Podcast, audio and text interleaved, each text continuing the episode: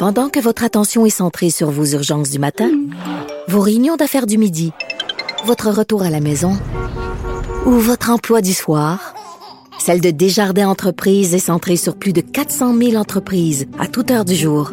Grâce à notre connaissance des secteurs d'activité et à notre accompagnement spécialisé, nous aidons les entrepreneurs à relever chaque défi pour qu'ils puissent rester centrés sur ce qui compte, le développement de leur entreprise.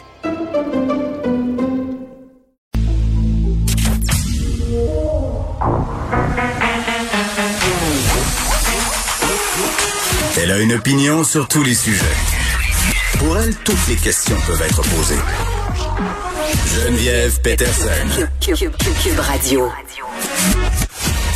Salut tout le monde, j'espère que vous allez bien. Bienvenue à cette émission. Merci de vous joindre à moi. Dans quelques instants, on va aller au point de presse avec François Legault, Christian Dubé et le bon docteur Horacio Arruda. On dirait que je suis pas capable de m'empêcher de l'appeler le bon docteur. Je l'aime encore. Qu'est-ce que vous voulez que je fasse? Il m'a eu avec ses tartelettes portugaises. Euh, là, quand même, euh, on se réjouissait depuis quelques jours avec cette baisse de cas. Aujourd'hui, on est encore sous la barre des 2000, mais on a une augmentation. 1624.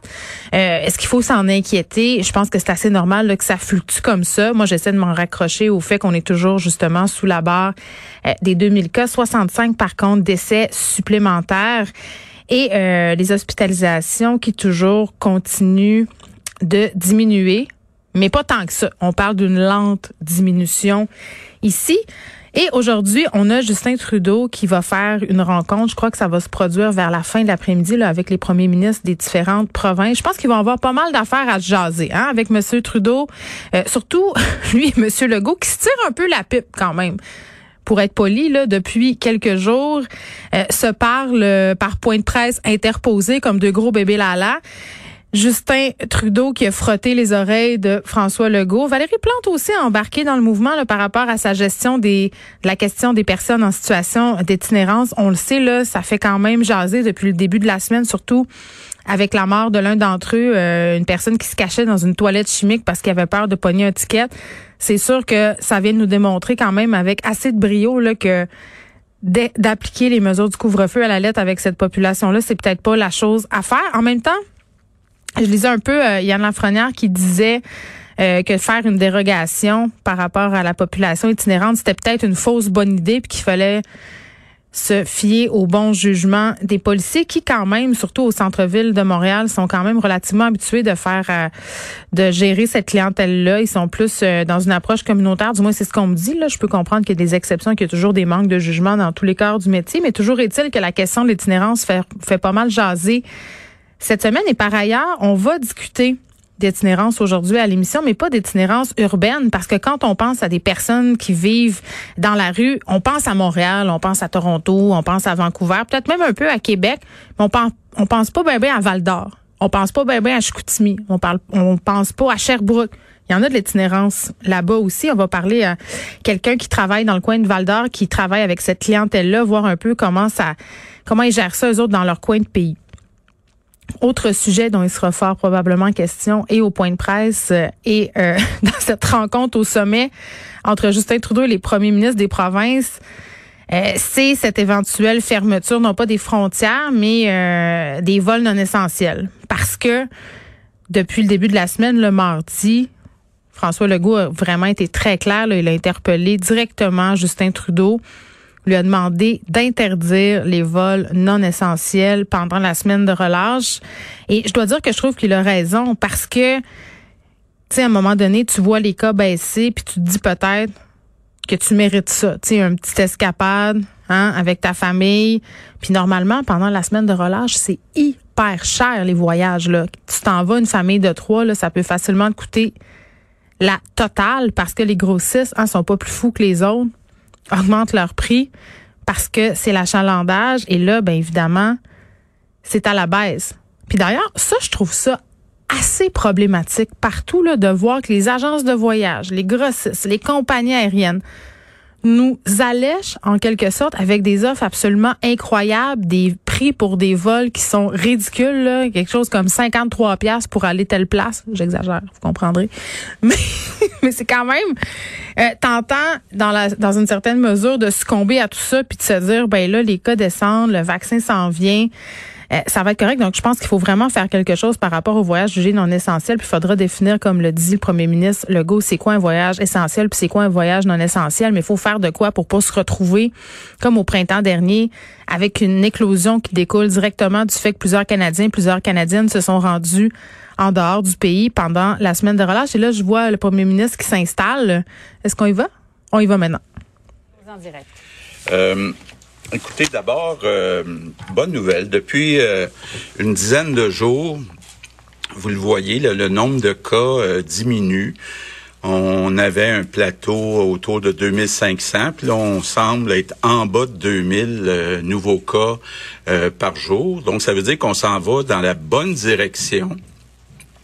Ça veut dire aussi que le couvre-feu donne des résultats. Et euh, ça, c'est important. Pourquoi il donne des résultats? Bien évidemment, parce que les gens sortent pas après 8 heures le soir. Il y a moins de contacts, entre autres dans les maisons. Donc, moins de contacts, moins de contagion. Donc, euh, euh cette mesure-là fonctionne euh, très bien. Puis, ben, je veux remercier d'abord les Québécois la grande, grande majorité des Québécois respectent le couvre-feu à 8 heures le soir. Et euh, je les remercie parce que, euh, vous le voyez, le nombre de cas diminue. Puis dans un deuxième temps, puis on le voyait aujourd'hui avec les nouvelles projections, on peut penser que dans les prochaines semaines, le nombre d'hospitalisations euh, va baisser. Donc, très, très bonne nouvelle. Donc, merci aux Québécois. Je veux je veux dire merci euh, aussi aux policiers. Euh, ils n'ont pas un travail facile à faire. vous m'avez entendu au cours des dernières semaines leur demander d'être un peu plus strict, donc de donner un peu moins d'avertissement, un peu plus de contraventions. Vous avez vu des reportages. Évidemment, en ayant un couvre-feu à 8 heures, ben ça devient difficile pour quelqu'un d'expliquer qu'ils sont un groupe dans une maison après 8 heures. Donc euh, euh, le couvre-feu est bien euh, appliqué, puis je veux remercier tous les policiers de toutes les régions au Québec là qui font un excellent travail, un travail qui est qui évidemment des fois ingrat, mais qui est absolument nécessaire là, puis qui permet de sauver des vies. Parlant des policiers, je veux prendre quelques minutes euh, pour euh, vous parler d'un débat qu'on retrouve là euh, depuis quelques jours dans les médias, dans la bouche des oppositions concernant les itinérants. D'abord, je vais vous dire que j'ai été touché, comme tout le monde, avec le décès de M. André c'est pas normal dans une société riche comme la nôtre que quelqu'un meure euh, dans une toilette chimique. Là, ça nous interpelle tout le monde. Et euh, je veux d'ailleurs en profiter encore une fois pour offrir mes euh, condoléances à la famille, mais aussi à toute la communauté Innu, qui est parfois, là, puis on, a déjà euh, déposé un plan d'action euh, où il y a du travail à faire euh, pour qu'il soit traité de la même façon que tous les, les citoyens. mais je veux revenir sur le travail des policiers. Les policiers connaissent très bien la réalité des itinérants. Là. Euh, je parlais avec euh, Yann Lafrenière qui me disait, euh, la plupart du temps, ils connaissent un par un les itinérants. Et les policiers euh, s'amusent pas à donner des contraventions aux itinérants pour rien. les policiers là, comprennent que les itinérants ont pas les moyens pour payer une contravention, donc ils font pas exprès pour donner des contraventions. Leur objectif, c'est de tout faire pour les amener au chaud.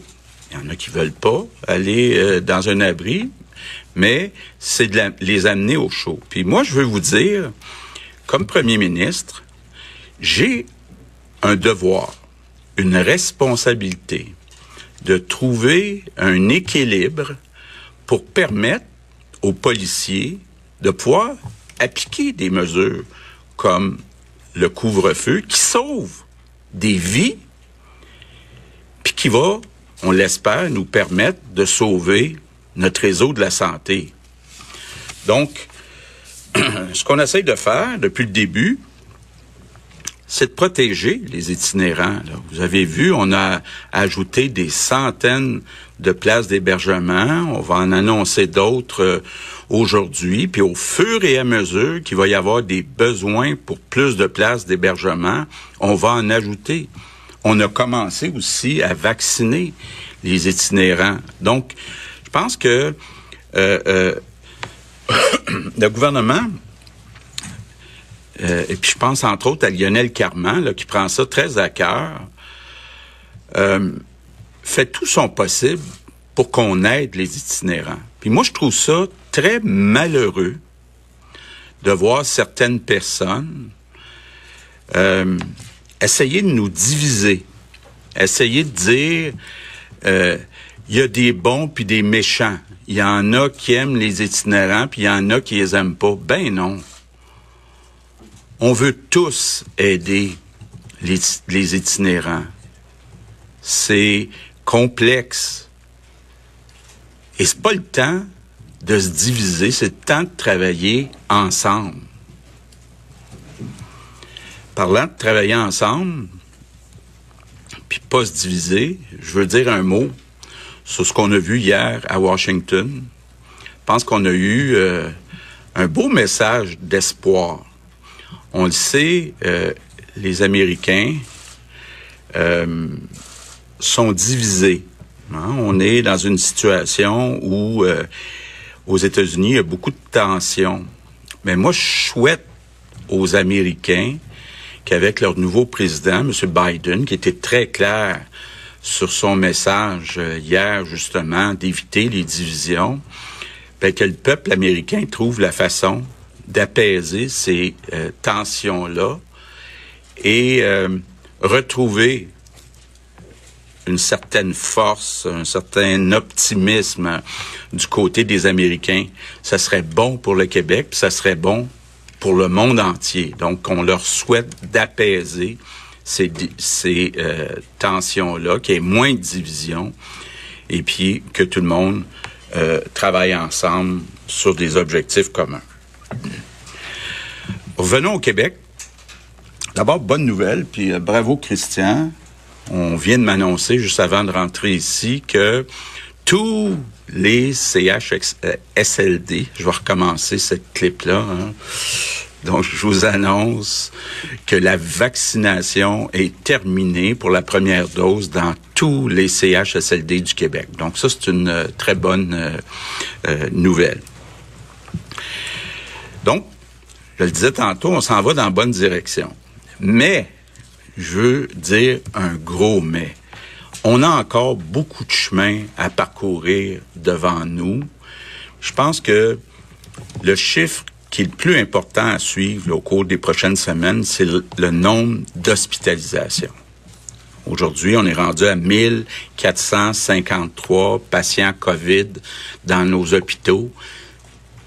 C'est beaucoup trop élevé beaucoup trop élevé pour qu'on puisse d'abord arrêter de faire du délestage d'activités, de chirurgie, de traitement, puis même éventuellement commencer à faire du rattrapage, à diminuer nos listes d'attente. Puis, je veux euh, dire aux Québécois qu'attendre pour une chirurgie, pour un traitement qui été remis une fois, deux fois, trois fois, que je comprends qui soit angoissé. C'est angoissant de savoir qu'on va avoir une chirurgie, mais qu'on ne sait pas la date, puis que c'est continuellement euh, remis.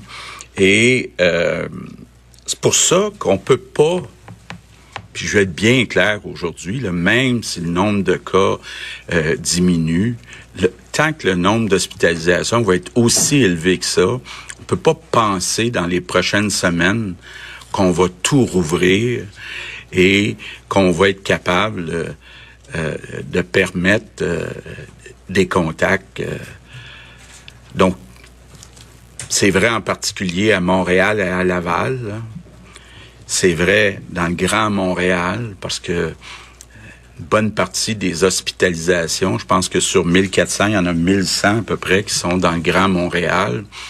Donc, tant que ces lits-là sont occupés, ben, c'est le même personnel. On n'a pas au total plus de personnel. On a toutes sortes de discussions avec les syndicats d'infirmières, avec euh, avec les, deux fédérations de médecins.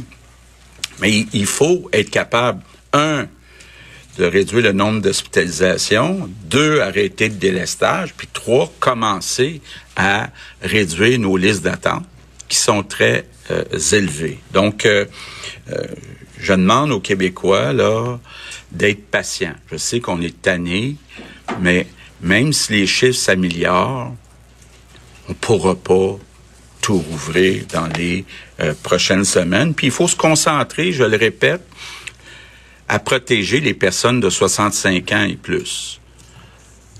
Je répète mes deux chiffres. 80% des hospitalisations, ce sont des gens de 65 ans et plus. 95% des décès dus à la COVID sont des personnes de 65 ans et plus. Donc, c'est là qu'il faut faire euh, des efforts qu'il faut concentrer nos efforts.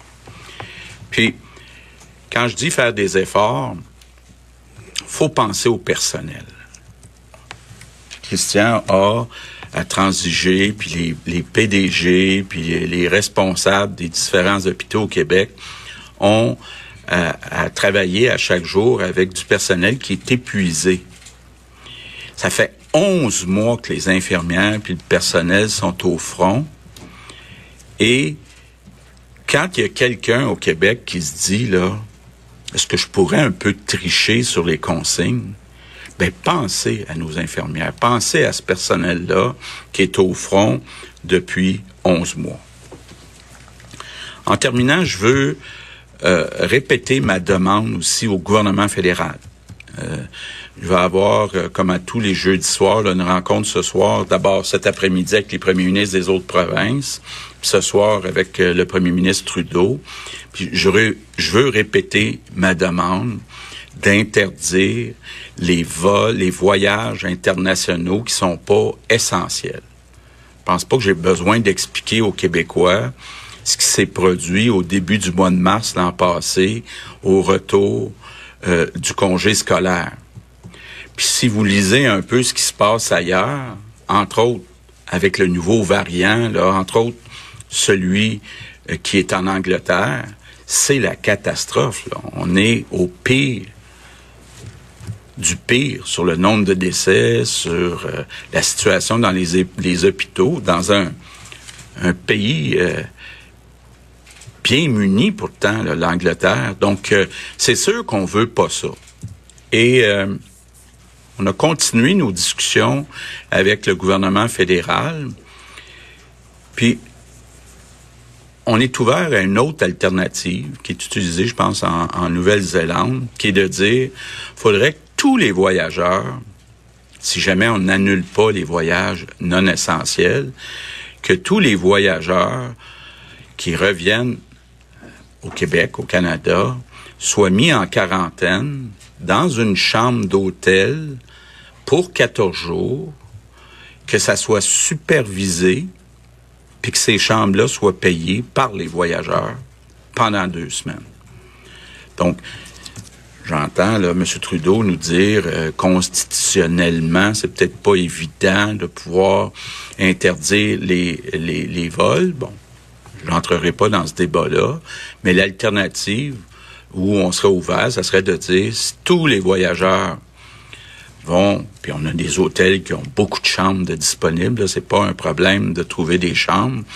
Donc, dans des chambres d'hôtel qui sont supervisées, GRC, si c'est nécessaire, la Sûreté du Québec viendra nous donner un coup de main.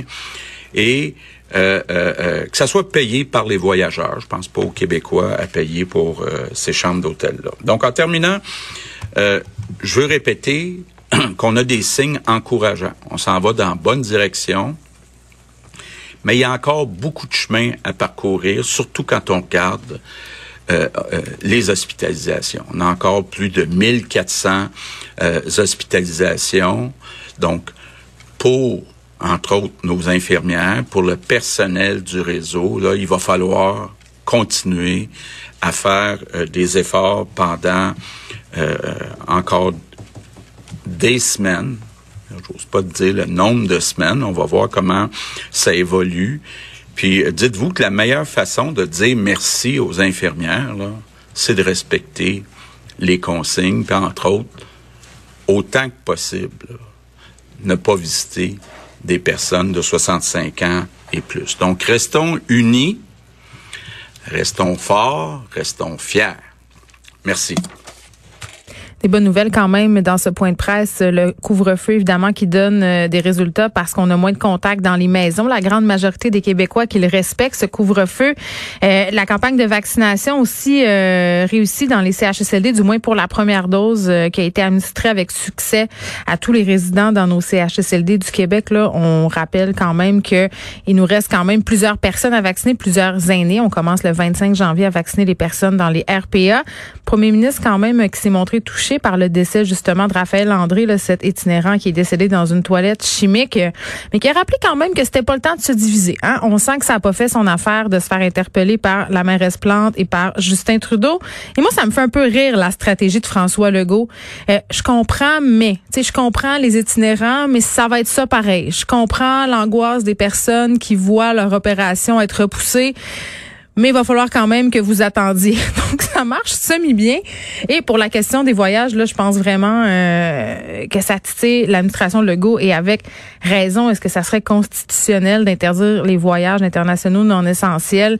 Euh, C'est un vaste débat, mais quand même la solution proposée, là, c'est-à-dire que les voyageurs se mettent eux-mêmes en quarantaine à leurs frais dans des hôtels. Je pense que ça pourrait être une excellente avenue. Tu sais quand il faut que tu penses euh, à te budgéter un petit 2000 de plus quand tu reviens de Cuba là ça te fait réfléchir à deux fois.